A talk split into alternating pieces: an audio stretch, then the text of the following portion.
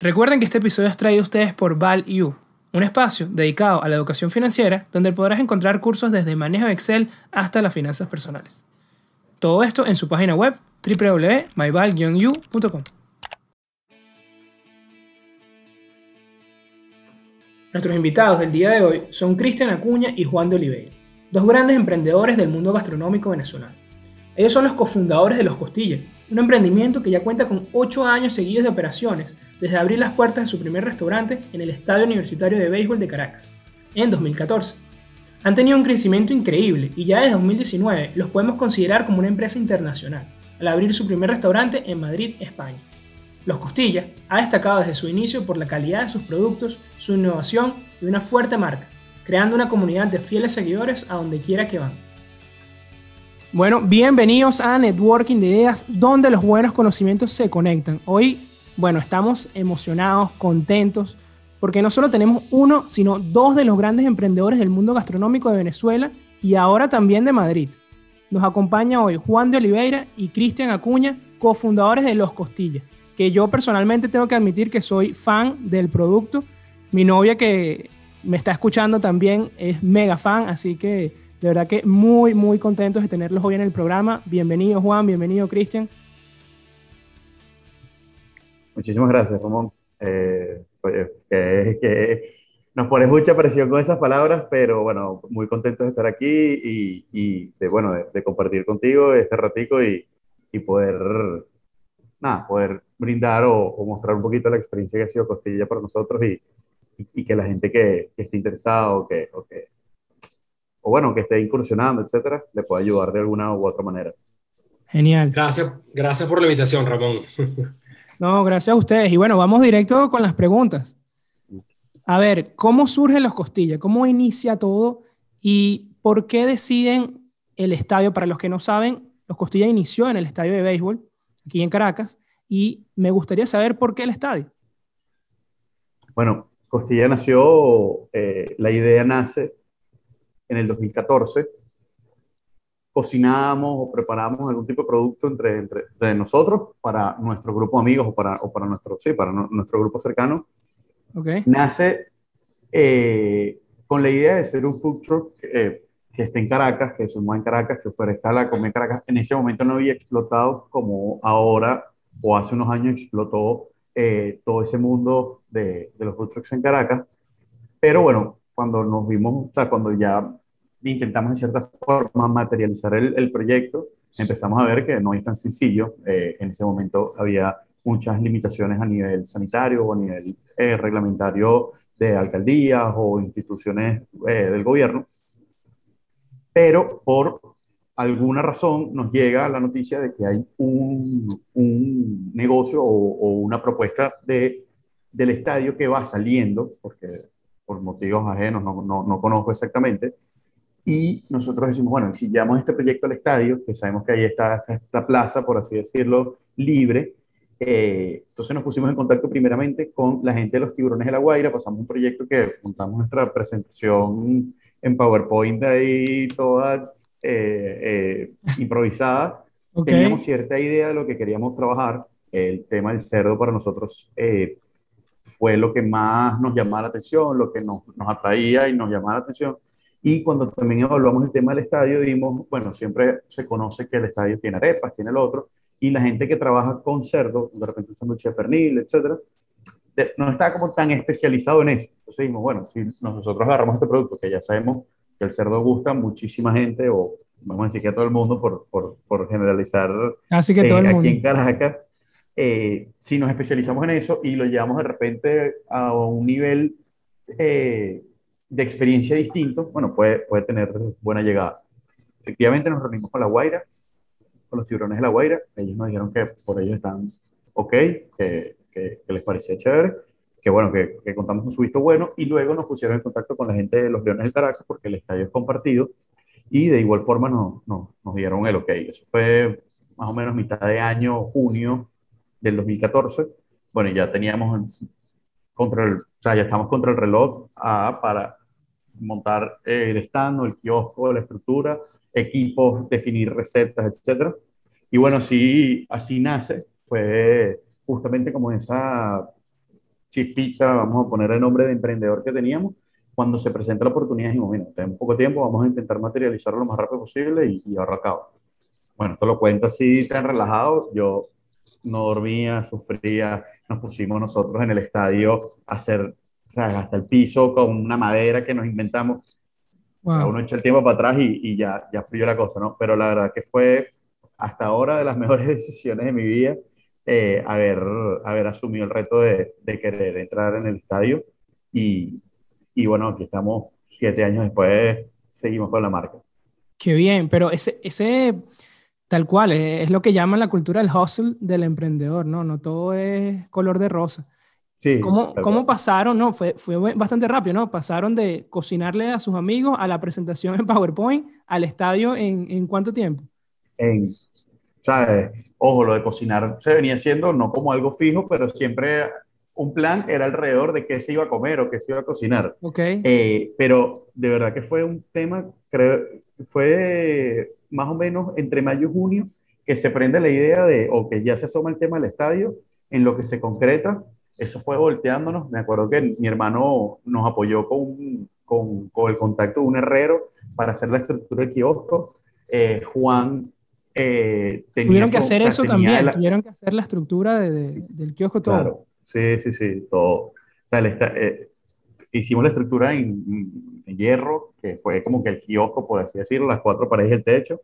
Y luego empezamos nosotros adentro a, hacer mobiliario, que si la barra donde atendíamos, la barra donde se, se, atendía la gente. Me acuerdo, fuimos, bueno, buscando los equipos que habíamos ideado eh, necesarios, que era el horno rostizador, el, que, el, horno giratorio, y un freezer y una cocinita. Entonces, bueno, nada, buscamos eso. Pero bueno, todo esto te estoy diciendo que nosotros el día antes de arrancar el estadio no teníamos nada listo. De hecho, la receta de la porqueta se probó una sola vez. Wow. Eh, se probó una sola vez porque sabíamos que era la porqueta, cómo la queríamos hacer, pero se probó una vez y así nos fuimos. Eh, entonces sí, fue oye, algo muy contra el reloj que terminó generando o sea, como una carga, un estrés, una cosa, porque como te digo, también teníamos un presupuesto limitado, ya la gente que está en el estadio tiene su, su infraestructura lista, que la guarda, la almacena y el año siguiente lo vuelve a poner. Nosotros empezamos en cero, entonces armamos eso, bueno, ya el, el kiosco como tal no tenía piso, ¿sabes? No, no, no le pusimos piso porque le íbamos a poner unas paletas no, fue, fue o sea, no, yo hablé con un amigo carpintero que tiene un taller, nos prestó herramientas, nos prestó un wow. nos prestó Todo una, sobre la marcha. unas sierras eléctricas y nos llevamos eso para el estadio y nosotros mismos nos pusimos eh, a, a, a, bueno, a inventarnos ahí, pues nos fuimos, fuimos carpinteros y electricistas, eh, instaladores de gas, todo, pues. Qué increíble. Me encanta porque es un reflejo de que nunca hay el momento perfecto para emprender. Si, si, si ustedes se hubiesen quedado esperando que todo saliera bien, no, déjame tener el carpintero, déjame tener el mañana, déjame tener ya la estructura del kiosco, capaz nunca hubiesen salido. Probablemente no. ¿Y qué recuerdas de tú de esta experiencia, Juan, de, de todo este trajín?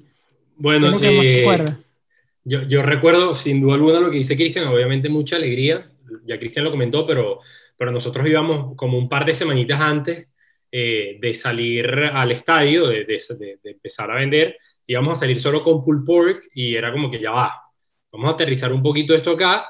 ¿Qué pasa si a la gente no le gusta pull pork y no le estamos, no le estamos dando otra opción? Entonces, bueno, ahí empezamos a pensar, a trabajar.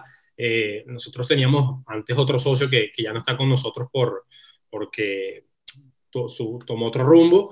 Y eh, nada, trabajando entre todos, llegamos a, a la porqueta como dice Cristian, la probamos una vez, nada más antes de salir, la probamos, la fue una locura, el producto fue una locura y, nada, salimos con eso. ¿Qué fue lo que, lo, que, lo que pasó después? Es que la porqueta terminó siendo el producto ícono de, de los costillas en el estadio. Bueno, yo soy Team Pull Pork, sin duda alguna, siempre lo he sido y siempre lo voy a hacer, pero la porqueta es ese plato verdaderamente diferenciador que hasta el día de hoy lo sigue siendo.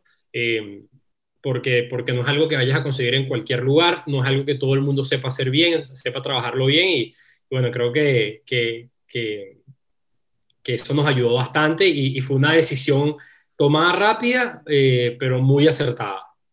Claro que sí, no, brutal. Es la, es la joya de la corona. Y, es la joya de la corona. Y, y me, encanta porque es que muchas historias de éxito son así y, y, no lo vemos.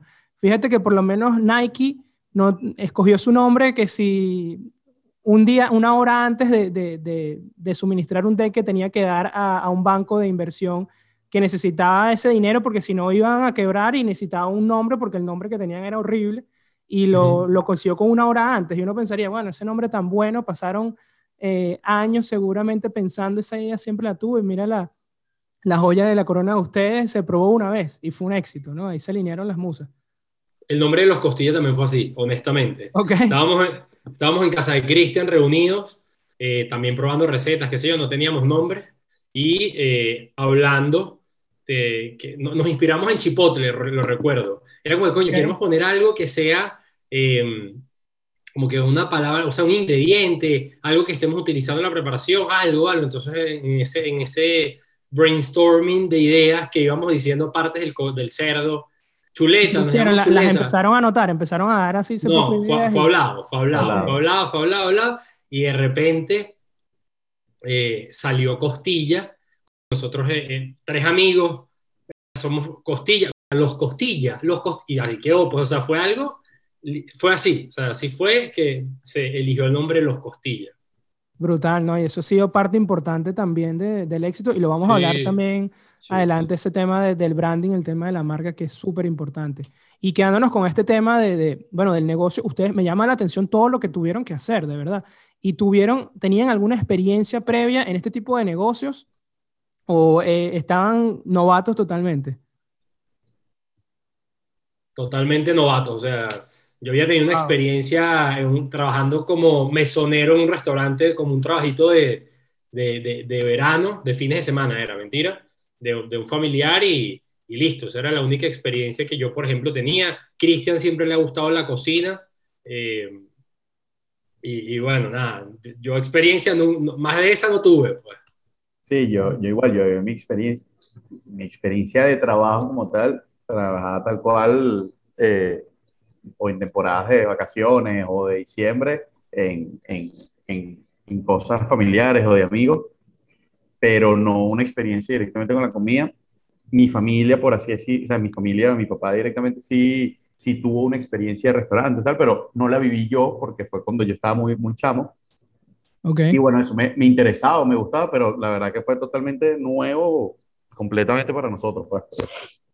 Qué genial, ¿no? Otro, otro mito aquí desmentido de que, bueno, necesitas toda la experiencia del mundo, ¿no? Para, para empezar a emprender. Aquí ya nos dejan claro que no siempre es así, ¿no? no creo que no tenían experiencia haciendo pisos, ¿no? Y haciendo... No, menos aún. menos de eso, menos, menos, menos de todo lo que en verdad íbamos a hacer, toda esa experiencia previa, fue lo que más creo fuera de base nos agarró y que no salió tan bien como pensamos, pero salió. Entonces, Salió horrible y tuvimos que cambiarlo a la siguiente temporada porque era, fue la peor decisión. Tratamos de darle un look and feel al local, al, kiosco así como, como bastante, eh, en un look como, ¿qué? Vintage, industrial vintage, era, era la definición, lo recuerdo. Y terminó siendo un piso terrible. No usar pisos de madera en cocinas, eso es un aprendizaje que me llevaría a la tumba. ok, buena lección también aquí para nuestros compañeros emprendedores del mundo gastronómico también, ya saben no pisos de madera con cocina, por favor. Y me llamó mucho la atención porque hablabas de, Chipotle, pero además de, bueno, de esta empresa, de esta eh, gigante empresa en Estados Unidos, ¿ha habido alguna otra, no solamente en otros países, sino también aquí en Venezuela, que ustedes sienten que los haya ayudado a emprender o les, haya dado esa cierta eh, eh, inspiración en, su trabajo? Mira, yo creo que a nosotros desde un principio o, cuando los Costilla arranca en, Venezuela, la empresa que nosotros, en la que nos fijamos, eh, sin duda alguna es, Avila Burger, eh, en cuanto al crecimiento que habían tenido. Eh, creo que era, era el, producto o era la empresa con un producto más similar al nuestro que, que bueno, que había logrado más a, ese momento. Pues, si a, si a, mí tú me preguntas, a mí Arturos me encanta, me parece que Venezuela es el mejor producto que existe después de los costillas, pero, eh, pero con Avila Burger para mí, para nosotros fue referencia sin duda alguna. Y también eh, vimos referencias a nivel a nivel internacional, eh, como lo es Chipotle, eh, como lo es sin duda alguna, bueno, cuando nosotros arrancamos, eh, Goico todavía no estaba, no se había convertido en lo que es hoy en día, pero actualmente para mí Goico es un referente, sin duda alguna, lo que, lo que logró Andoni y, todo el equipo, Daniela, todos, todos, lo que hicieron es una, una locura, una belleza. unos monstruos. unos monstruos. Y, y bueno, creo que, que, esos son los que, los que más han influenciado en el, en el, en el camino de Costilla, por lo menos para mí yo sé que es así. Sí, totalmente. Uno siempre busca referencias de eso, tal cual. Vamos a ver qué hizo Chipotle, que también es una marca increíble, pero si, si lo vemos hoy en día bien pausadamente, sin duda alguna es eso. Avila Burger referente en el país que, que fue un fenómeno impresionante y afuera con el pasar de los años, tal cual como dice Juan, porque de hecho, no recuerdo, no sé exactamente la fecha de Goico, pero cuando arranca, pero cuando explota Goico, ya nosotros estamos empezando a salir hacia, la, hacia afuera del estadio y es cuando uno dice, wow.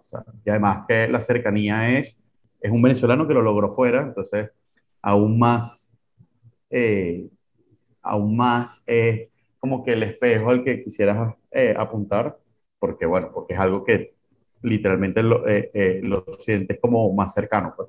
Claro, te puedes identificar también más fácil. Sí, sí, sí. Qué bien. Sí, de verdad que, que, yo creo que fue ese boom que vimos de, de, no tener que comer la hamburguesa en McDonald's, Burger King, a comerte la hamburguesa, ¿no? Con ese, explote de, de, de Avila Burger, sin duda. Y hablando, bueno, hablando de comida, antes de que me dé hambre, eh, ¿qué, ¿qué, han visto que ¿Y qué consideran que es la mayor dificultad para emprender en este, en este mundo? Porque es demasiado competitivo. No sé si quieres arrancar tú, Cristian, con esta difícil pregunta. Bueno, sin duda alguna, creo que el problema de cualquier emprendedor siempre va a ser el tema financiero, pero eso es algo que, que, creo que está implícito a la hora de emprender, porque justamente el emprendedor, o, o como lo comentábamos antes, el emprendedor puede nacer o nace saliendo un poco de un sistema de salario, un sistema de trabajo, un sistema de carrera universitaria para hacer vida corporativa, etcétera, y busca de cierta manera generar algo desde sus propias manos o con sus, sus pocos recursos para generar una independencia o generar un proyecto que tenga en mente o algo que, le, que, que, que de verdad le llame al 100%.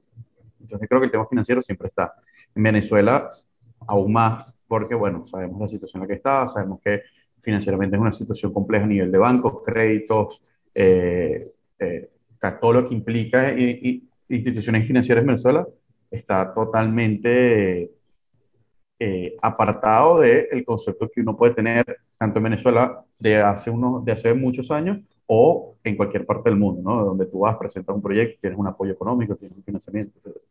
Creo que el tema tiempo también, porque muchos emprendimientos también arrancan o, o buscan arrancar como algo secundario, es decir, tengo una fuente de ingresos, tengo un trabajo y el emprendimiento, bueno, es algo extra que voy a ir haciendo para ir construyendo, pero bueno, la dificultad del tiempo creo que es, eh, o sea, siempre está latente porque va a llegar un momento en el que vas a tener que decidir cuánto tiempo inviertes y ese costo de oportunidad que vas a tener de invertir en tu proyecto o invertir en tu trabajo o en, tu, o en algo que no sea tu emprendimiento, te va a generar, bueno, eh, un, algo positivo para, para, lo que decides invertir y algo negativo para lo que decides invertir, ¿no?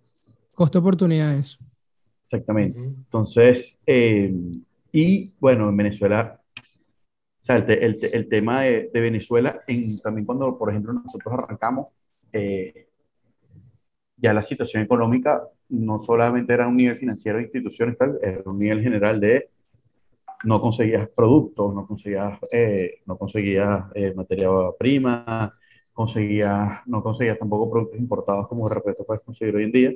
Entonces, bueno, siempre vas a tener las trabas justamente derivadas de tiempo, de dinero, de esfuerzo, que, bueno, se, se, pone la cosa cuesta arriba y, y, y que una persona desista de ese emprendimiento, de esa idea, o que la lleve a cabo, tampoco lo hace ni más fuerte ni más débil, porque de repente tiene ciertas convicciones o tiene cierto interés en otras cosas que van haciendo durante el camino. Pero bueno, enfrentarse a eso, enfrentarse a, todo lo que se derive de eso, es sin duda alguna lo más complicado y lo más difícil de, de, llevar o de, o, de, o de, sobrellevar para sacar adelante el proyecto. Pues. De verdad que sí, estamos en plena, plena crisis de escasez en ese 2014 ustedes arrancaron. Tomando el caso de Costilla particular, nosotros ha sido como que motivo de risas por viéndolo eh, en retrospectiva, no al momento, el momento es momento de estrés, pero siempre hemos salido con cosas del proyecto en momentos bastante críticos, eh, político, económico, etc. Salimos en el 2014, habían protestas. Salimos en el 2017 con el primer restaurante, otra vez protesta. Salimos para el 2019 eh, con el proyecto de España. Bueno, empezó todo el tema de la asamblea eh, opositora, Guaidó, Maduro, dos presidentes, etcétera. Abrimos el latillo, abrimos en pandemia. Entonces es como. son eh, señales de, de, de, eventos. Sí, entonces, ojo, como digo, no el caso de Costillo, creo que cualquier persona siempre va a tener dificultades para sacar las cosas o para adelante o el proyecto. Y bueno, si, si nos quedamos estancados por eso, aunque obviamente presenten dificultades, frustraciones, etc., la idea es poder sobreponerse, intentar enfocarse en todo el lado positivo, en toda la futura ganancia que puedes tener, personal, económica, eh, crecimiento profesional, etc. Y bueno, no dejarse, no dejarse recibí los golpes, pero seguí adelante, pues. Claro, claro. Y, Berro, muy interesante, de verdad, todo esto que me estás contando, porque eh, tal cual como, como mencionas, uno lo pasa por encima todo ese tema, lo difícil que era con los proveedores. Y, bueno, entiendo que ustedes también han innovado en esa cadena de producción eh, con los costillas, que también eh, tienen algunas, algunas, algunas partes de los procesos, bueno, de, de, los productos que ustedes utilizan también eh, no sé si son dueños o tienen participación también en el tema de los proveedores, ¿no? No sé si me pueden explicar un poco también esa parte de, bueno, de toda esa cadena de, los costillas, ¿no? No, yo, yo, eh, eso, yo, trabajaba en una empresa eh, en, en, Aragua que procesaba, que procesaba cerdos, pero, pero bueno, al final lo que te, no existía algún, o sea, no existía una ventaja competitiva por, por tener eso, porque cualquier persona que quisiese montarnos eh, lo mismo lo iba a poder tener. O sea, realmente era eh, a lo mejor poder ir a la fuente y, pero mira, ni, ni, ni, mayor cantidad de días de crédito, ni, o sea, no existe ningún tipo de beneficio adicional. Somos un cliente corriente que cualquier Ramón mañana quiere hacerlo y lo logra hacer. Entonces, yo creo que meter eso dentro de nuestra estructura de ventajas competitivas no, no, no, tenemos integraciones, no es una integración horizontal como para que lo, para que lo podamos poner como una ventaja competitiva. Ok, ok, buenísimo, sí. Había, me tenía esa duda y bueno, ya, ya me queda bastante claro que, bueno, como, como realmente no es esa estructura horizontal ¿no? que menciona, pero bien. ¿Y cómo, ¿Y cómo hicieron? Entonces tuvieron todas esas dificultades de, de, la escasez de 2014 y cómo lograron manejarse, bueno, para que no faltara producto y siguieran vendiendo y bueno, más con ese crecimiento que tuvieron de ventas tan rápido, ¿no? ¿Cómo satisfacieron esa demanda? Bueno, eh, lo principal, de hecho, cuando, cuando íbamos a abrir el local en el 2017, eh, nuestro principal objetivo era, mira, en Venezuela es difícil conseguir productos importados y si los consigues son hiper caros. Entonces, una de las ideas cuando conceptualizamos el menú era, vamos a tener un menú en el que todo lo que tengamos en el menú lo podamos conseguir hecho en Venezuela. O sea, y de hecho, eso nos ayudó a nosotros en los primeros años, en donde no existía una apertura como la que existe actualmente con las importaciones, eh, a poder ofrecer un producto y una cartera de productos no tan variada, pero con la que siempre contaba, o sea, que teníamos siempre disponibilidad porque no había excusa para no tenerlo, a menos que nos pasaba varias veces un fin de semana, eh, novatos, eh, no hacíamos bien las estimaciones de producción y que nos quedábamos cortos, pero era porque se agotaba un producto en la tienda, no era porque no consiguiésemos, no era porque no consiguiésemos X materia prima. Sí, sí ha pasado que en Venezuela, por ejemplo, en épocas de lluvia, es un poco más difícil conseguir eh, papas, eh, o el repollo morado, que es un poco más complicado también, o a veces la rúcula también puede ser un poco más complicado, pero son temas muy puntuales y que afortunadamente siempre el equipo de Caracas logra, logra cubrir y responder ante eso para que los clientes cuando vayan eh, pues tengan la, oferta de productos completa. ¿Y tienen algunos consejos, Juan, tienes algunos consejos en cuanto a esa planificación que han visto que, les ha ayudado? Eh, Bueno, de, la de compras de Caracas le lanzo la pelota a Cristian porque es el que se encarga de eso. Yo te puedo hablar por España, pero por Caracas te lanzo a Cristian. No, hablemos de, hablamos de las dos, no hay ningún problema. Ok, bueno, en, el caso, en el caso de la planificación de compras acá, sí hay que reconocer que el proceso es mucho, mucho más eh, amigable de lo que es en Venezuela. Eh, me consta que, que, el equipo en Venezuela eh, muchas veces sufre, y no por culpa misma de los proveedores, sino porque existen condiciones económicas que no permiten que, porque al proveedor le encantaría trabajar tranquilo, que, que, te diga que el precio es 10 y que el lunes tú te levantes y el precio siga siendo 10 y no pase nada. Pero muchas veces sabemos, porque yo, yo, yo he tenido la oportunidad de estar de, los dos lados, del lado del proveedor y del lado del cliente, que los proveedores muchas veces eh, tienen que eh, esperar a que, a que amanezca para entender que, que, si pueden vender el producto, si hay que, hacer un cambio de precios, qué sé yo.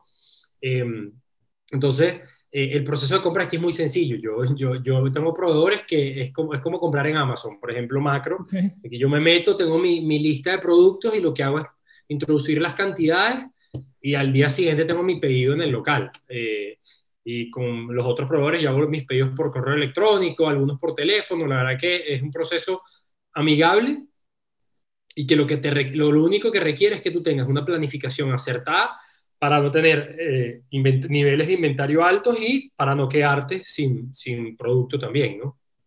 Claro. A ver, Cristian, es igualito acá, ¿verdad? Igualito que él está contando. Eh, a nivel de planificación, sí. Bueno, obviamente, cuando uno, nosotros, cuando arrancamos en el estadio, no teníamos ni la menor idea y, y ahí estamos eh, con los ojos, ¿sabes? Con, con, a punto de intuición. Ya una vez que va pasando el tiempo, obviamente, bueno, tienes indicadores, tienes tus ventas, tienes tus, tus eh, los números que puedes manejar en proyecciones mensuales, semanales, diarias. Eh, y es no es fácil, pero digo, es un trabajo más rutinario el planificar. Cuando ya te planificas y te volteas a un proveedor, bueno, es que empieza la cosa un poquito más complicada, eh, porque ahí, bueno, ahí está el proveedor que de repente no te puede cumplir porque no está consiguiendo, como dice Juan, por algo estacional, la lluvia, la rúgula y la lluvia no se llevan. Entonces, eh, había un momento que sí, cuando empezó, ahorita esta época, de hecho, empiezan las lluvias, bueno, conseguir rúgula es un tema y más la, o consigues una bolsita de rúgula en el mercado, pero si nosotros pedimos 5 o 6 kilos de rúgula, que eso que es una, ¿sabes? Eh, a nivel de volumen es muchísimo porque una hojita no pesa nada, claro. Eh, se empieza a complicar. Pero también eh, hemos pasado distintas etapas. Pasamos etapas de que el proveedor de pan no conseguía harina. Entonces imagínate, oye, ¿qué hacemos? ¿Sabes cuáles son los plan B? Ah, bueno, ahorita podemos estar en un tema con los proveedores de cómo les pago, porque tienes dólares, bolívares, y tienes que ver cómo haces, cómo te organizas eh, a nivel o contable o, administrativamente de cómo le vas a pagar a ese proveedor, eh, qué facturas tienes, si facturas en bolívares, pero te pago en dólares. Entonces, la relación con el proveedor y la planificación, o sea, la planificación es una cosa ejecutable que es... Eh, eh, que no, no, requiere o no intervienen factores eh, más allá de un cliente que compra o, o, de un producto maltratado que necesita reponerse, etc. Pero, eh, pero el tema del el proveedor como tal, sí, ya tiene mucho, o sea, al, al, pasar de los años hemos visto que tiene muchos puntos y en distintas ocasiones, como te digo, puede ser por materia prima, puede ser por formas de pago, puede ser por temas de crédito, puede ser por temas de tasa del dólar oficial, de cómo le pagas, etcétera pero bueno, nada, lo, eh, ese reto, que, que, es un reto o diario o cotidiano en, eso, en esta operación, ya es un tema también de cómo estructurarse. Entonces, mira, lo, yo voy a revisar mis facturas, voy a revisar mis cuentas, voy a tratar con mis proveedores, voy a hacer reuniones periódicas con mis proveedores, le voy a dar, voy a estar recibiendo eh, información de ellos eh, de forma más rápida o de forma más oportuna si hay que tomar una decisión rápida. Entonces, eh, si, si tenemos un proveedor de pan, entonces tener tres proveedores de pan, porque si se presenta la emergencia en que uno tal, y así con todo, ¿no? Entonces, no es algo imposible, ni mucho menos, eh, sino, bueno, nadie estaría trabajando prácticamente, nosotros no somos los únicos que padecemos este problema, y, y nuestro rubro quizás son, podemos ser los que menos lo padecen, está el rubro de farmacias que no hay medicina, o está el rubro de alimentos eh, de, de, consumo de la canasta básica que es más problemático, que tiene precios controlados, etc. Entonces, es un tema simplemente de planificarse y entender que eso es algo que está latente ahí, que, que hay que prestarle la atención debida y que no es algo que uno se puede relajar. Entonces, si antes destinas tiempo para producir y vender, bueno, ahorita destinas tiempo para producir, vender y organizar eh, las relaciones con los proveedores y los pedidos. Entonces, es un tema de conocer y estar muy atento a lo que está pasando para poder planificarse y, estructurarse. No, excelente, Cristian. Me encantó todo lo que, lo que has dicho. De verdad que es un tema de ser precavido y no ignorar el contexto. De verdad que creo que has dicho muchas lecciones que hay que tomar en cuenta, que hay que ser precavidos, porque aquí lo que parece que no puede pasar pasa, ¿no? Entonces hay que estar preparado para ese escenario, ¿no?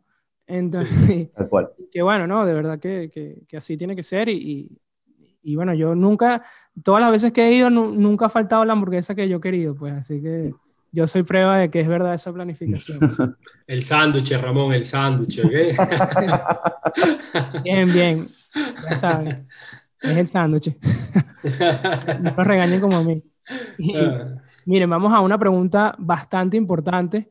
Aquí imagínense que, que, están hablando con, están en un deck de, de Venture Capital y tienen que presentar eh, los costillas, ¿no? Y, y, les hacen esta pregunta de cuál es la ventaja competitiva de los costillas. ¿Quién quiere empezar? ¿Tú, Juan? Sí, yo, yo Juan.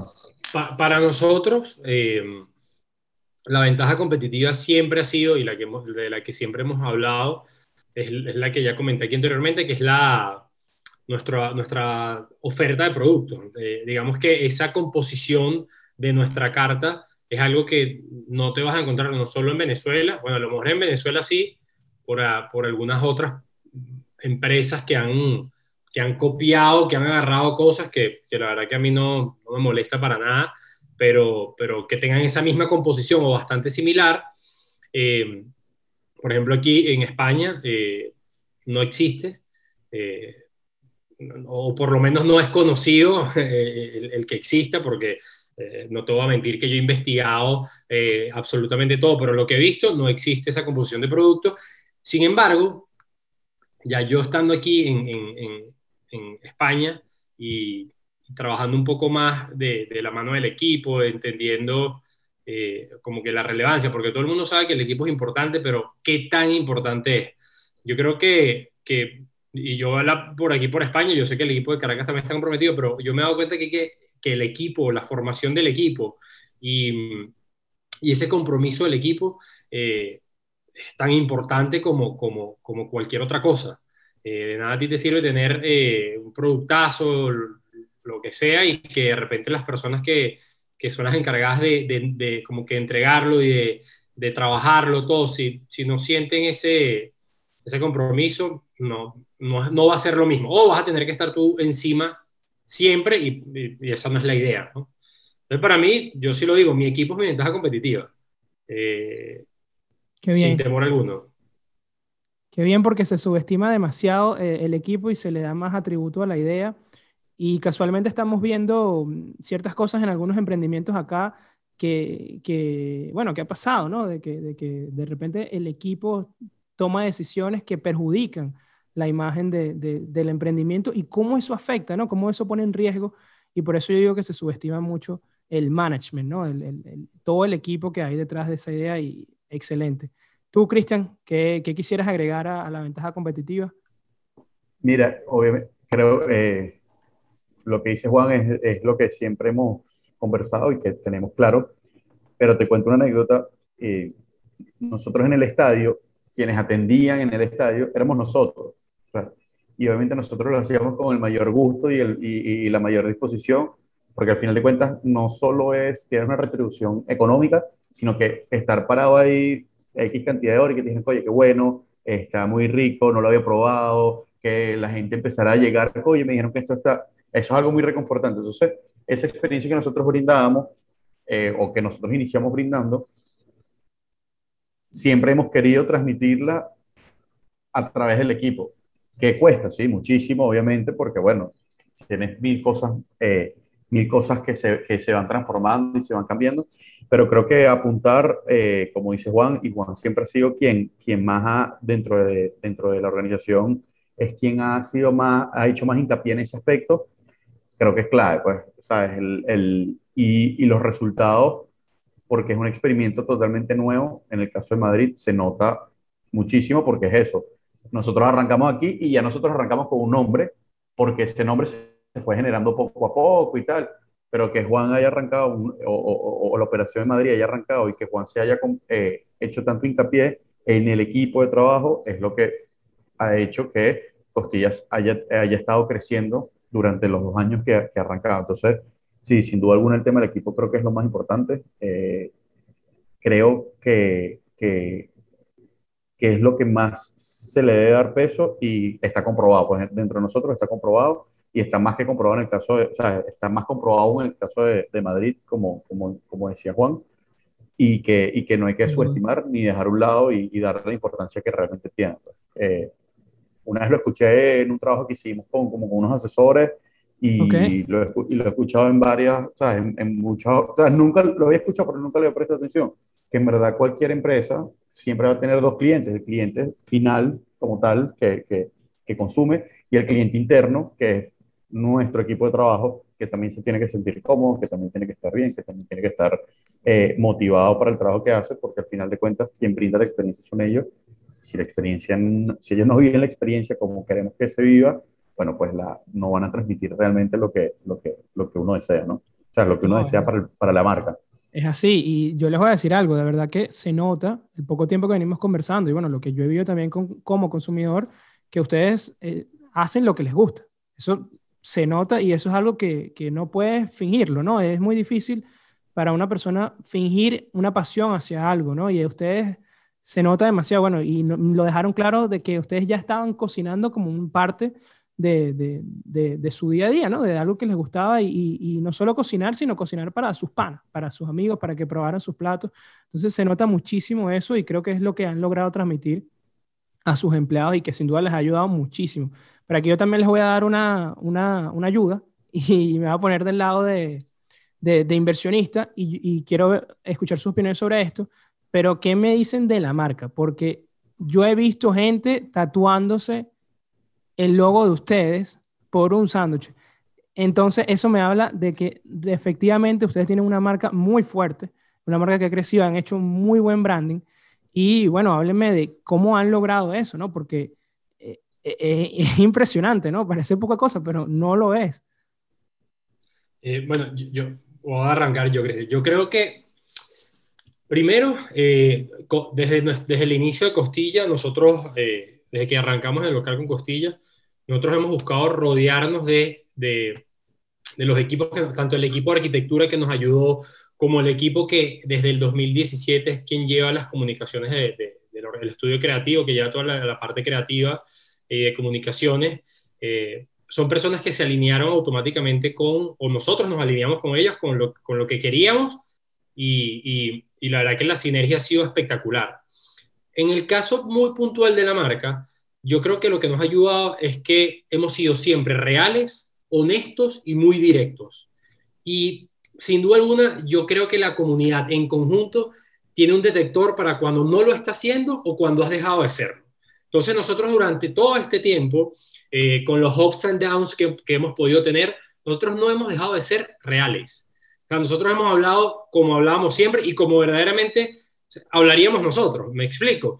Entonces, eh, las personas perciben eso. O sea, aquí en Costilla no hay nada falso, de verdad. En Costilla no hay nada actuado. En Costilla no hay nada, o sea, no hay nada por show off, no hay, o sea, no, no, es que Costilla es así. O sea, nosotros hablamos así. Nosotros, eh, eh, nosotros, yo, yo, te, yo te, tú vas al local y, por ejemplo, yo aquí que estoy muy en contacto con los clientes, la experiencia que tiene el cliente es que el cliente, así sea un español que no me conoce, se va yo le doy una palmada en la espalda. O sea, a lo hay gente que eso es invadir su espacio, pero no sé, así, así son los costillas. Entonces, eh, y yo no, yo, bueno, a menos que me, me, digan, no, no me toques, esa es otra historia, pero yo soy siempre, eh, trato de ser muy, muy, muy real, esa es la realidad, esa es real, es muy real y muy real de caras a los clientes, muy real de caras a mi equipo de trabajo, muy real de caras a mis socios, que es importante, muy real de caras a los proveedores. Entonces creo que Costilla es eso, Costilla es muy real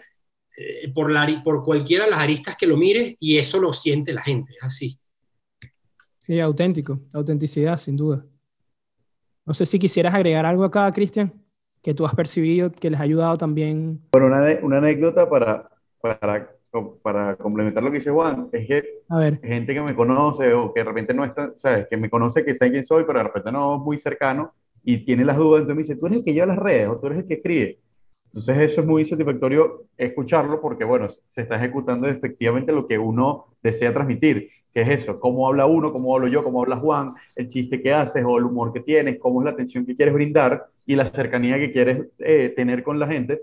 Entonces cuando te dicen eso es como, wow, o sea, se está haciendo un muy buen trabajo porque se logró materializar esa idea que tenemos de ser un costilla, de ser un pana, de ser un amigo, a través de la comunicación o a través de el diseño o, la experiencia que te brinda sensorial de ver el local como es, los uniformes como son, eh, los elementos que, que, que, puedan estar, eh, elementos gráficos que pueda tener la marca para, para, para, para brindar un, una experiencia un poco más, más allá de solo comer, pues. Genial. Es decir, todo eso es pensado, ¿no? Y bueno, lo, lo que decía es que se está llevando el mensaje. Todo, todos esos pequeños detalles que vemos cuando entramos al, al, restaurante, al local, eh, está pensado, ¿no? Es así. Sí, sí, sin duda. Y, y, a lo mejor hay muchas cosas que son experimentales. Tipo, bueno, vamos a hacer esto, a ver qué tal. Y, y Juan, Juan, yo lo conversaba con Juan hace unos días que estábamos haciendo unas cosas, un contenido digital bien cool para, para la marca, que yo le decía, bueno, lo, creo que lo más cool de todo es que me estoy riendo a carcajadas. Entonces Juan me dice, bueno, esto es parte de Costilla, que lo disfrutes y que, y que, y que lo que hagas te lo vaciles y, que, y que la experiencia sea completa y no es más, es más allá de solo un negocio o solo, o solo llevar a cabo una venta, etcétera, sino bueno, que el proceso de la marca es disfrutarlo nosotros también y buscamos transmitirlo con eso, con cómo se haga sentir a las personas. Que sí, y también vas a tener eso, momentos buenos, momentos malos, pero bueno, claro. buscar la manera de enfocarte, exacto, de buscar la manera de enfocarte en lograr transmitir todo el lado positivo que, que, que lleva la marca. Buenísimo. Y bueno, vamos aquí a cambiar un poco de tema. Eh, de verdad que esto me, ha encantado lo último que han dicho. Hacer marca es muy difícil porque, porque es eso, las personas tienen que identificarse contigo y puede que pase, puede que no. Ustedes lo han logrado y lo han, han sabido trabajar y por eso les digo que para mí es una ventaja competitiva. No es fácil lo que han logrado y no todas las marcas lo hacen, a pesar de que, bueno, de repente muchas marcas le destinan mucho capital a marketing, pero de repente no tienen ese impacto, ¿no? No todo es simplemente el capital financiero y, y, a veces innovan también, a veces también hacen cosas nuevas e igual no tienen eh, ese impacto en la marca, ¿no? Entonces no es, no es una fórmula 2 más 2 igual a 4. No, si no conectas. Exacto, tal cual. Si, si, si no logras conectarte con, con, tu público, con tu audiencia, es muy cuesta arriba. Entonces, verdad que, bueno, yo lo felicito por, por eso. Y eh, con lo de la, anécdota del, del, tatuaje, bueno, eso fue el, con, la confirmación. Sí, sí, sí no, el equipo creativo, digo, eh, la gente de Share, eh, que son quienes se encargan de todo el tema de comunicaciones, han hecho un trabajo espectacular en, como bien dice Cristian, de interpretar lo que nosotros esperábamos y queríamos, de morderlo. Pues ellos mordieron lo que nosotros queríamos y lo han y lo han hecho de forma espectacular. De verdad que aplausos al equipo completo de Share porque así es. Han llevado el mensaje. Y Juan, cuéntame un poco tú que has estado en, en, los, dos, eh, en los dos charcos, ¿no? En, Caracas y en Madrid. Ya hablamos un poco de la diferencia en la planificación, pero ¿qué tanta diferencia hay eh, entre los dos mercados, ¿no? ¿Qué, ¿Cuáles son las principales, bueno, cosas distintas que, que has visto entre ambos mercados y, y bueno, que, que, has tenido que ajustarte, ¿no? A este nuevo, a este nuevo reto que te ha tocado? Sí, eh, bueno, para mí, eh, obviamente al principio eh, hubo algunos choques culturales. Costilla aterrizó aquí pensando que su concepto iba a ser tal cual Venezuela, en donde tú te parabas, pedías en la caja, después te llamábamos por tu nombre, que es algo como personal. dicen que el mejor sonido que puede escuchar una persona es su propio nombre. Entonces, eso era lo que nosotros queríamos que llamara a la persona, pero nos dimos cuenta que acá nada de eso funcionaba. Eh, aquí la gente está sentada, acostumbrada a sentarse en una mesa, que tú lo atiendas, a comer con cuchillo y tenedor de verdad. Eh, vaso plástico, aquí obviamente en Venezuela creo que no hemos tenido la oportunidad por la cantidad de, eh, de estímulos que recibimos el día a día a nivel político y, otros aspectos eh, básicos de la vida, pero aquí la gente está muy despierta con el tema, de, el tema ecológico, el tema... Entonces, el uso de plásticos acá está casi que vetado por completo por, por los consumidores y fue algo que en, al principio nos tocó adaptar. Nosotros teníamos eh, cubiertos plásticos y tuvimos que cambiar a cubiertos metálicos, algo que no estaba en principio eh, pensado de esa forma, al igual que con los vasos, al igual que con los empaques del tubo, o sea, muchísimas cosas tuvieron que cambiar. Entonces, yo creo que eh, eh, además de eso, existen otras diferencias bastante particulares que son en el consumo, en, las cantidades consumidas. En Venezuela, el consumidor es un poco más desenfrenado a la hora de consumir. ¿Por qué? Porque las personas en Venezuela viven muy el mira, yo me voy a dar mi lujo, eh, ¿quién dice que no? Yo me voy a comer, me quiero comer esto y además me voy a comer mi postre, me voy a pedir, sí, me voy a pedir mis dos Coca-Colas y existe, eh, en Venezuela esa es más la cultura, una cultura más, creo yo, americanizada, como sabemos la influencia eh, americana que existe en Venezuela, eso es algo conocido. aquí en España la gente es un poco más, más comedia un poco más atada a un budget de, mira, si yo tengo que salir a comer eh, ocho veces al mes, eh, yo me voy a comer donde esté el menú del día, que, que, es un costo por lo general que va desde los 10 euros a los 15 euros en los restaurantes de, la zona. Entonces, la gente es como mucho más controlada, me como esto y listo. Em, esa es la primera diferencia. También existe otra diferencia que es con, con respecto al ritmo eh, de vida. ¿A qué me refiero con esto? Eh, en Venezuela las personas muchas veces, y, también por, la, por cómo está conceptualizado el local, las personas llegan, comen y se van. Eh, o sea, eh, es, así el, movimiento en el local. Ahora, no conozco tanto como es ahorita en el latillo con el tema de las cervezas y los vinos, no sé si las personas a lo mejor se quedan un poquito más, pero acá en España es totalmente diferente. En España las personas buscan venir al local, quedarse un poco más, disfrutarse un par de cervecitas antes de comer, o quizás quedarse un poco después tomándose un par de cervezas más. Entonces, hay un cambio en el ritmo de, eh, de consumo eh, en ese aspecto, eh, de, la velocidad con, con, que, con, que, con que comen, con que, con que es, es pasar un momento en el restaurante, no simplemente venir a comer y, e irse con la barriga llena.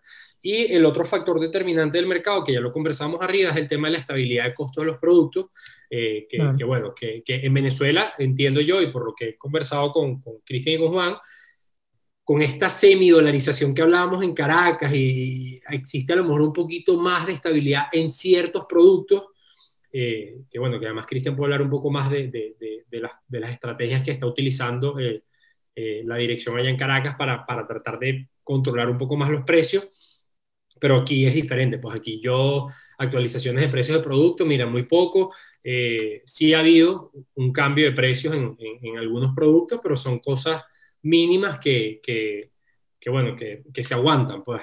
Claro, cambios menores. Cambios menores. Interesantísimo eso, Cristian, si nos puedes comentar un poco sobre, casualmente no eso, qué estrategias han tomado con, esta, bueno, con este nuevo cambio y bueno, esta esta flexibilización, esta semidolarización que estamos viviendo este último año? Sí, bueno, de cierta manera sí da, un, eh, da más oportunidad de estructurar o de, que la estructura no sea tan cambiante como era antes, que prácticamente tienes que revisar costos todos los días, actualizar la tasa, meterte ahí, el dólar subió y de repente el dólar subió y no actualizaste el sistema. antes era un poco más caótico, por, por ponerlo así.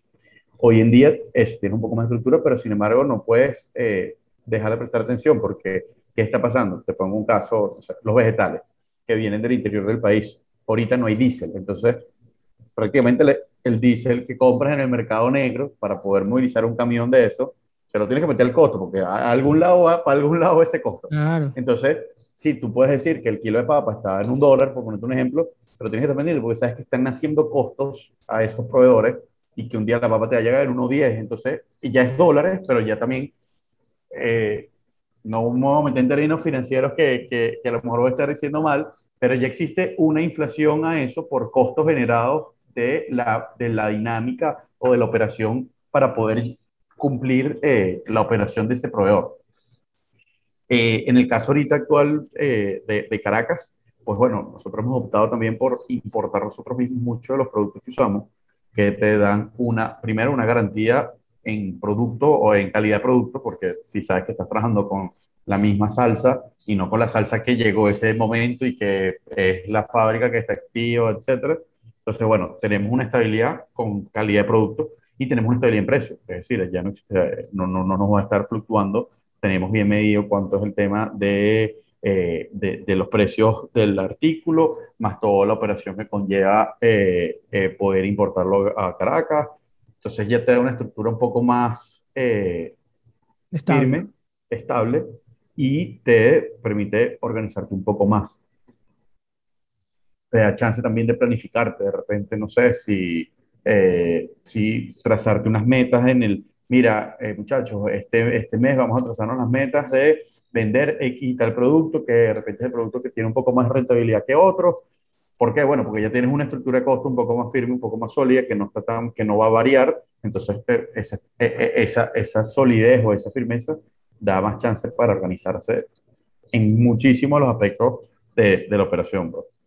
Me llama mucho la atención es cómo se han logrado adaptar, y eso es claro emprendimiento, ¿no? Lo que es emprender es adaptarse a las condiciones, ¿no? Hablamos que en 2014, mira, no, no queremos nada o no deberíamos tener nada importado y ahora cambian las reglas del juego, cambia el contexto, mira, vamos a, vamos a buscar qué podemos importar, ¿no? Entonces, eso sin duda también los ha ayudado bastante saber adaptarse al contexto. Y más este tan complicado, ¿no? Oh, genial. Sí. Y, y, y, pasa, disculpe, y pasa mucho que anteriormente eh, tú trabajas con un proveedor y valía más la disponibilidad que tuviera el proveedor que el precio de ese producto. Entonces, mira, voy con este proveedor porque este proveedor siempre tiene, de repente un poco más costoso, pero bueno, yo no me puedo quedar sin producto. Hoy en día, los, hoy en día que es más notable porque es más medible unos centavos de dólar que no sé cuántos miles de bolívares en un precio, o sea, que a lo mejor hasta pierdes la, la, la, la relación ahí.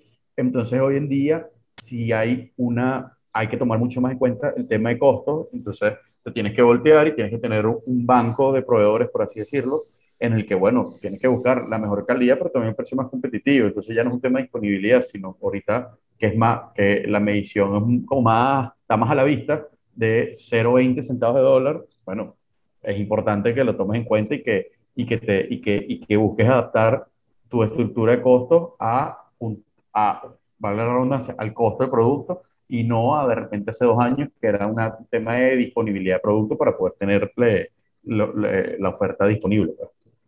Tal cual. No, interesantísimo eso y, y, ahí refleja también el riesgo-beneficio, ¿no? Todo es, todo es ese equilibrio que, bueno, se ha perdido, el, tal cual como dices tú, el tema de, bueno, el riesgo de no tener ha bajado por, y, me puedo centrar más en el, en el beneficio puro, ¿no? En cómo hago para disminuir eh, esos costos bastante, bastante importante, ¿no? Para, para todos esto, estos modelos de, de, negocio que, bueno, tienen, tienen esa constante relación con los proveedores, porque cada cuánto tiempo tienen que, que, por lo menos aquí en Caracas, tienen contacto con los proveedores, semanal, mensual. Oh, semanal, semanal. Semanal, de repente algo, otros modelos de negocio tienen un contacto casi que bimensual o mensual y, y claro. es más fácil, ¿no?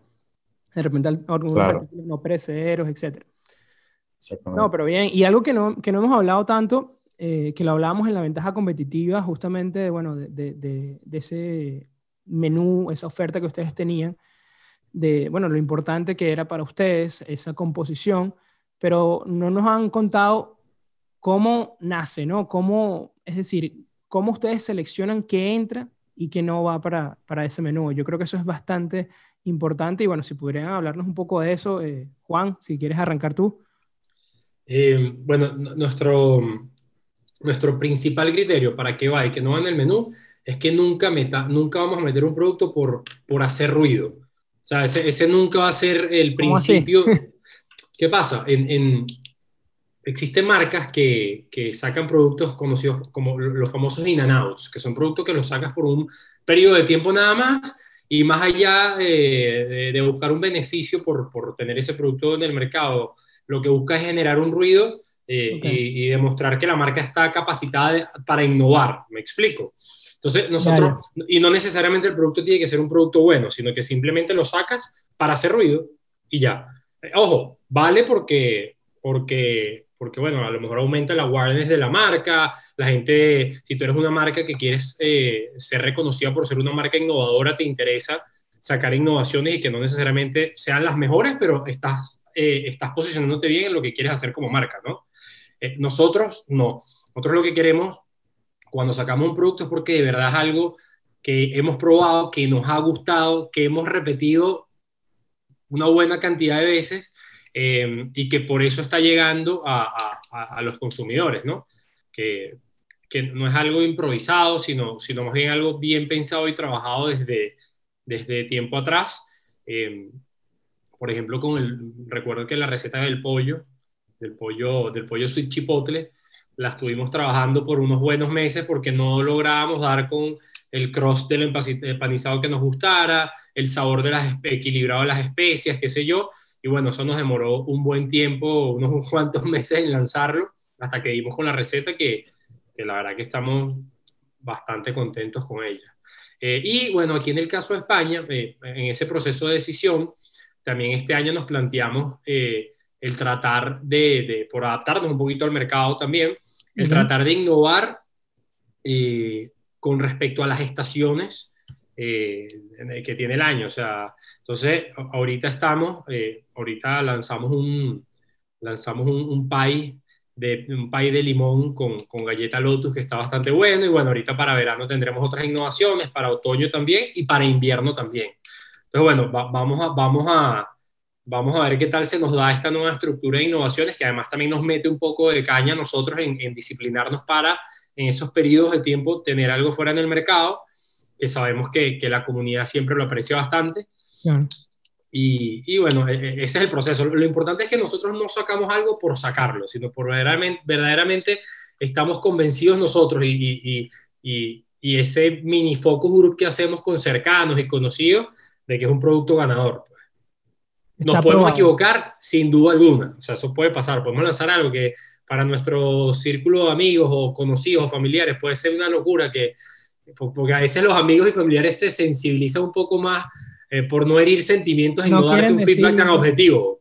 Claro. Eso pasa, eso pasa, entonces, aunque yo siempre trato de, como que mira, a mí no me molesta, a mí si tú me dices que algo está malo, a mí no me molesta, porque me estás ayudando, más bien, me estás frenando antes de que salga a la calle y cometamos una, un error que, que, tampoco es grave, o sea, sacaste un mal producto, ¿qué es lo peor que puede pasar? Que a la gente no le guste, mira, retíralo y listo, y seguimos pensando en otro nuevo que, que pueda ser mejor y, y, vamos a evaluar qué fue lo que hicimos mal, eh, por qué tuvimos un sesgo en el que pensamos que esto estaba perfecto y la verdad que no funcionó, y seguir adelante. Creo que los errores tienen que pasar para mejorar y crecer.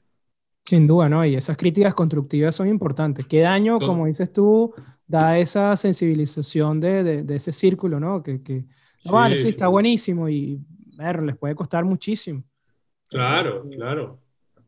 Pensar que la otra persona está haciendo un favor, ¿no? Y vemos que, que no es así, ¿no? Es parte del mensaje que ustedes decían, de, de, ser transparente, de ser honesto, de, de, mantenerse siempre a decir lo que ustedes piensan y no, no, no tratar de, bueno, decir aquí una verdad, una mentira bonita, entre comillas, para, Exactamente. para no a la persona, ¿no?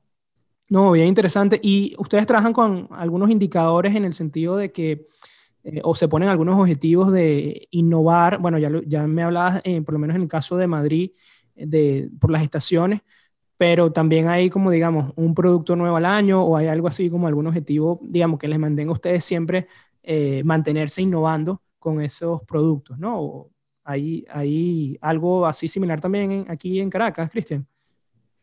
Sí, bueno, por ejemplo, en el caso de este año, como que el, cronograma, por así decirlo, que, que, se ideó es justamente para hacer también lanzamientos en conjunto o lanzamientos eh, que sean en, en, en, en, ambos, en ambos países. Nos ha funcionado eh, con ciertos retrasos y tal, pero por ejemplo, el pollo sweet chipotle, que es el, el, el, el segundo sándwich de pollo que tenemos, que se ideó en la cocina de España, Madrid, bueno, eh, ha sido una locura, pues, aquí en Caracas ha sido, o sea, la gente pierde la cabeza, eh, con el sándwich, los comentarios son súper positivos. Ese es el más nuevo, ¿no? Ese es el último que, No, ese es el penúltimo. Eh, el más nuevo es uno de pulled pork, que también es, que, sal, que fue justamente también el último que salió en Madrid. Aquí salió con, allá salió en diciembre, si no me equivoco, en diciembre, ¿verdad? Sí. Y nosotros aquí lo sacamos el primero de febrero. Salimos un mes, dos meses tarde, o con dos meses de diferencia, pero... Con dos meses de eh, validación también. De validación, fue de validación. Claro, eh, pero es eso, hemos intentado sacar como al mismo tiempo. Yo recuerdo la primera gran innovación, por así decirlo, que fue un producto, fue en Caracas cuando, cuando se cumplió un año de, del local. Eh, se sacó un sándwich que le pusimos sándwich aniversario eh, y fue como durante el mes aniversario. Fue un sándwich que tenía, que era de lomo de cerdo, empanizado, con un par de salsas nuevas, etc. Estuvo muy rico, estuvo, a mí, a mí particularmente me gustaba muchísimo y la receptividad fue brutal, pero bueno, la idea era que era el sándwich del mes, o sea, del mes aniversario. Y ya ese sándwich está ahí, hay gente que nos escribe, ¿cuándo vuelve el sándwich aniversario? Etcétera. Entonces eso es ir probando, como dice Juan, podemos cometer errores, podemos sacar algo que de repente no nos guste. Creo que el principal indicador es cuando uno lo pruebe y diga, wow, está bueno, ¿sabes? De ahí en adelante uno empieza a hacer pruebas, uno empieza a hacer cosas. Creo que también todo está inventado. Eh, lo que es que buscar referencias e ir probando las cosas. Eh, a veces, sí, también es cierto eh, que, que, que, ha pasado etapas en las que se ha subestimado o que, o que no se ha sacado nada y por lo tanto es subestimar el concepto de innovar a nivel de producto, pero bueno, creo que se le está dando un peso importante eh, o más importante que en otras oportunidades este año y que, y que, y que se hace con la intención de mantenernos frescos, de mantenernos, eh, bueno, ofreciendo cosas nuevas para brindar una experiencia o, o, cambiar un poco la experiencia que vienes, que vienes llevando, pero bueno, con esos parámetros, pues con los parámetros de que tiene que estar rico, que tiene que estar bueno, que tiene que ser algo creativo, que tiene que ser algo diferente, que tiene que ser algo que, que, que, que tenga buena llegada y buena pegada, basándonos en eso, en comentarios de amigos, de conocidos, de nosotros mismos, con, con el poco criterio que tenemos a la hora de comer. Eh, pero lo más importante es entender que, que, es, parte de, es parte del proceso y que sabemos que puede ser positivo o negativo y que puede tener receptividad positiva y negativa pero bueno, lo importante es eso, el aprendizaje que te genera todos esos cambios que quieres implementar. Claro que sí. Es lo que decíamos, a veces las situaciones negativas son inevitables, pero igual no por eso no, no van a dejar de, de, crear, no van a dejar de, de innovar y de, y de, hacer cosas nuevas, ¿no? Súper importante. Y hábleme también del futuro, bueno, ¿qué viene para los costillas? ¿Hay algún nuevo mercado que, que, se asoma en el horizonte? ¿Qué me pueden contar de eso? Eh, bueno, ahorita nosotros eh, las operaciones las tenemos concentradas en Caracas y Madrid. Eh, puedo decir que pronto vienen buenas noticias para Madrid. y bueno, más allá de eso, nosotros realmente nuestra estructura organizacional, a pesar de que tenemos un tiempo en el mercado, es una estructura bastante familiar, porque bueno, yo a Cristian y a Juan Ernesto los considero mi familia y, y también a mi equipo de trabajo son mi familia, pero para el crecimiento que nosotros queremos necesitamos tener una estructura un poco más grande y creo que tenemos que tener estructura para empezar a crecer un poco más hacia otras ciudades, quizás de Venezuela y sin duda de España. Genial, atentos en Madrid. Se viene. Miren, y va, ya para finalizar, porque bueno, nos hemos pasado este tiempo volando, ya nos estamos pasando de la hora y quería preguntarle, bueno, quería a manera de resumir también, si pudieran cada uno de ustedes decir un solo, uno solo, un consejo para, para, los nuevos emprendedores que nos están escuchando y bueno, apenas están empezando o tienen esta idea en la cabeza y no saben si, si arrancar, ¿no? Eh, a ver, te escucho a ti primero, Cristian. Uno solo, el más importante para ti.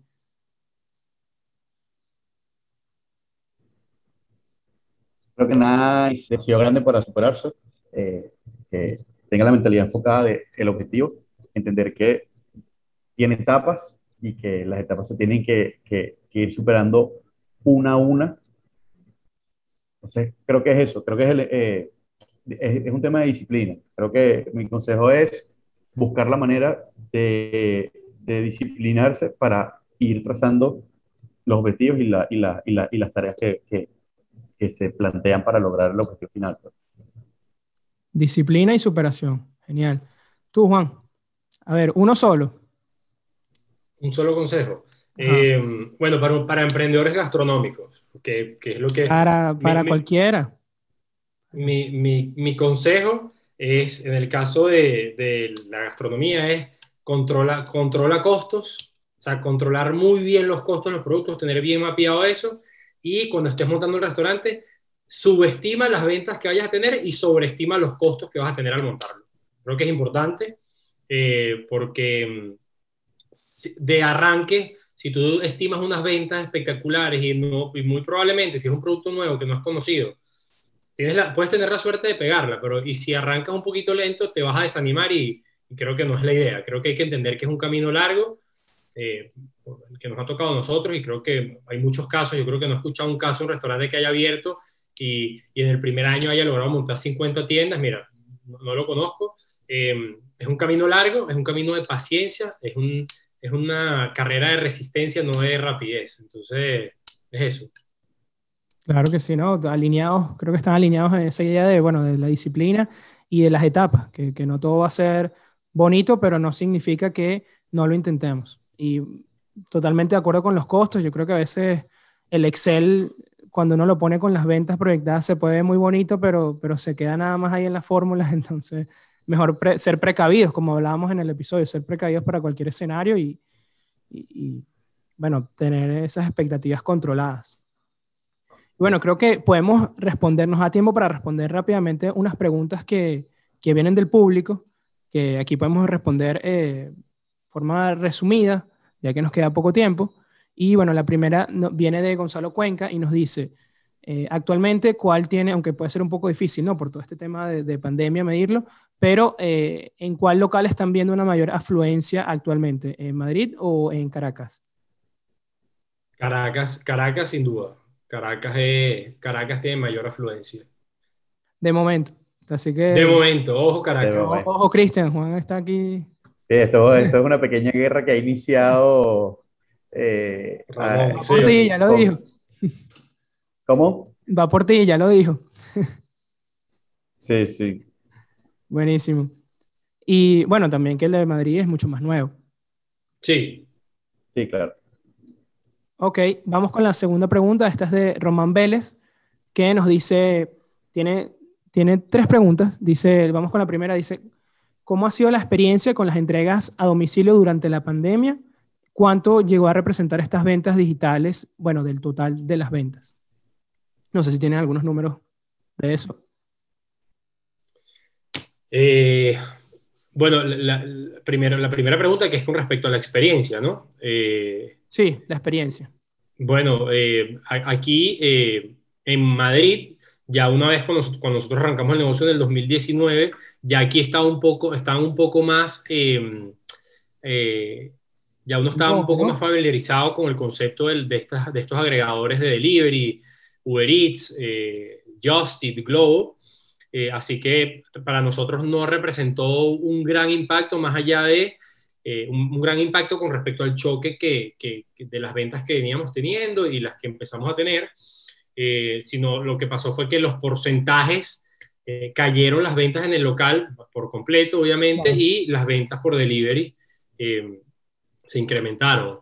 Eh, en el caso de Caracas, perdón Cristian que responda por ti, pero en el caso de Caracas es diferente, porque Caracas nosotros teníamos un delivery propio que estaba medio recién empezado y llegaron todos estos agregadores que, eh, que bueno, que además con una, con una guerra impresionante entre ellos de precios, que es una locura. Ojo, que a mí me parece espectacular, porque al final el mayor beneficiado es el consumidor y eso es lo que tiene que pasar, eso es lo que tiene que pasar, eso es lo que pasa ese es el mercado, ese es el mercado. Ese es el libre mercado, entonces a mí ese, ese, ese, ese salvajismo que hubo de códigos y promoción, a mí me pareció espectacular. A mí, o sea, me pareció bellísimo porque fue como una cucharada de lo que es el libre mercado para los venezolanos que a lo mejor tenemos tanto tiempo sin, sin saborearlo. Entonces, eso es lo que pasa. Una oferta, verlo, que es una oferta. Claro, cuando empezaron a salir esos códigos que si 60% de descuento, eso no pasaba en Venezuela. Entonces, a mí honestamente me parece espectacular que eso pase y además que empiece a pasar no solamente en, en ese en estos agregadores, sino que que, que, que, el venezolano pueda ir a una tienda y que en el final de temporada, una temporada, se puedan comprar unos pantalones un 60% de descuento. Eso me parece espectacular. Claro, al final ese es el sistema que ha demostrado mayor éxito. Simple capitalismo. Sí, es sencillo, es así, es así. y voy con esta otra pregunta, la última. Está bastante interesante. Dice si plantean regresar al estadio de béisbol la próxima temporada, esa es la primera. Y dos, si planean, esta va para ti, Juan, planean hacer algo similar con algún deporte en España. Cristian, responde tú la del estadio. Eh, mira, sinceramente, como están las condiciones hoy en día, eh, no está en nuestros planes volver al estadio. Nosotros ya tenemos dos años que no estamos en el estadio. Eh, no, es una operación, una logística compleja que requiere tiempo y que, que, requiere, sí, más que todo un tema de tiempo y por más estructura que tengas, delega, que, que delegues tareas, etcétera, es algo que hoy en día no está tan, no es lo que era antes, sinceramente. Eh, el estadio o, o, la temporada de Venezuela pasó de ser desde el principio de octubre al año pasado ser mitad de noviembre y hace dos años también y tienes son veintipico de juegos cuando antes tenía 60, etcétera. Entonces la verdad que, que no, a nivel de negocios no que me encantaría, claro. ¿Sabes, ¿Sabes lo que es volver a tus inicios, volver a esa experiencia, tal? Sería brutal. Eh, pero no, no, sinceramente, por, a nivel de negocio como tal, es algo que nosotros no vemos rentable en este momento. Interesante. Bueno, Juan, y cuéntame si tienen algo similar planeado con algún deporte allá en España. Solo puede ser fútbol, porque... bueno, sí, sí, sí, ya, ya hemos Hemos tenido un par de acercamientos con uno de los equipos de la capital. Eh, pero ¿qué pasa? Ahora todo está en proyecto porque hasta que no se regularice la asistencia a los estadios no hay nada que hacer. Pero, pero quién sabe si, si Costilla repite la hazaña y, tenemos un Costilla en algún estadio de fútbol de Madrid. Qué genial. Eh, ya, o sea, ya, ya, ya, ya han habido reuniones, que es lo importante. Entonces, eso está ahí eso está ahí. Yo creo que está al caer, es cuestión de tiempo, en lo que se regularice un poco más las cosas aquí en España, eso va a pasar. Excelente, no, bueno, sería, sería de verdad increíble verlos ahí eh, en un, en un partido de miércoles a las tres y media. Aquí sí, Es así. Miren, y, y, nos hemos pasado todo el tiempo, de verdad que a mí se me ha hecho, pero rapidísimo. tenemos que pasar al dato de la semana. Y el dato de la semana es, ¿Sabías que? De acuerdo a un estudio realizado en 2018 por BBVA, la rama de restaurantes y hoteles fue la segunda mayor fuente de nuevos empleos en Latinoamérica, aportando el 24% del total de los trabajos generados en el año. Bueno, verdad que hemos pasado un rato bien agradable, eh, una hora que se pasó volando, de verdad que tengo que, admitirlo. Agradecido, Cristian, agradecido, Juan, por todo su tiempo, por dedicar este espacio para conversar conmigo, dejar todas esas lecciones que, bueno, que les ha dado esta, esta maravillosa experiencia y este trabajo que, que, han logrado, que han logrado crecer, que han logrado florecer. Y antes, bueno, de que se vayan, quisiera que nos dejaran, por favor, dónde las personas pueden conectarse con los costillas, dónde pueden conocer acerca de los nuevos productos, acerca del menú, tanto en Madrid como en Caracas. Cuéntenme. Eh, no, bueno, gracias a ti, Ramón, obviamente, por la invitación. Nosotros encantados de estar aquí contigo. Se nos pasó la hora volando también. Y bueno, eh, a nosotros nos puedes encontrar, eh, la cuenta de Caracas es lo, arroba los costilla en Instagram y la de España es arroba los costilla ES. Em, bueno, ahí pueden ver toda la oferta de productos que tenemos, las innovaciones, las noticias que vamos a estar dando pronto acerca de Madrid. Eh, y bueno, a través de nuestras páginas web también, que es eh, www.loscostilla.com y loscostilla.es también. Eh, Cristian. No, Ramón, de verdad que encantado. Muchísimas gracias por la invitación. Repasó, como dices tú, volando. Está súper, súper amena todo el tema, todo, todo lo que estemos conversando. Y bueno, nada, pendientes ahí. También hace poquito estamos estrenando un canal de YouTube que es Los Costillas que vamos a estar montando eh, contenido un poquito más entretenido y, y, más divertido. Y bueno, pueden estar pendientes también por ahí que lo van a estar viendo. Genial. Bueno, ya lo tienen, ya saben, no hay excusas para no seguir a los costillas. y también canal de YouTube también, qué bueno, siempre innovando. Y bueno, eso ha sido todo por el episodio del día de hoy. Como les digo, súper agradecido por todo su tiempo. Eh, espero que les haya gustado todo lo que hemos conversado el día de hoy. Y bueno, y si no les gustó también nos lo pueden comentar. Y, y bueno, también como les, siempre les digo, si están viendo desde YouTube, no olviden darle like a este video y suscribirse a nuestro canal. Esto fue Networking de Ideas. Los espero también, si tienen alguna pregunta que quisieran hacerle llegar a posterior de escuchar este episodio a nuestros queridos invitados, los, los leo. Así que bueno, esto ha sido todo por el episodio del día de hoy. Nos vemos la próxima semana. Networking de Ideas, donde los buenos conocimientos se conectan. Chao, Cristian. Chao, Juan. Chao, Ramón. Chao, Ramón. Gracias. Gracias.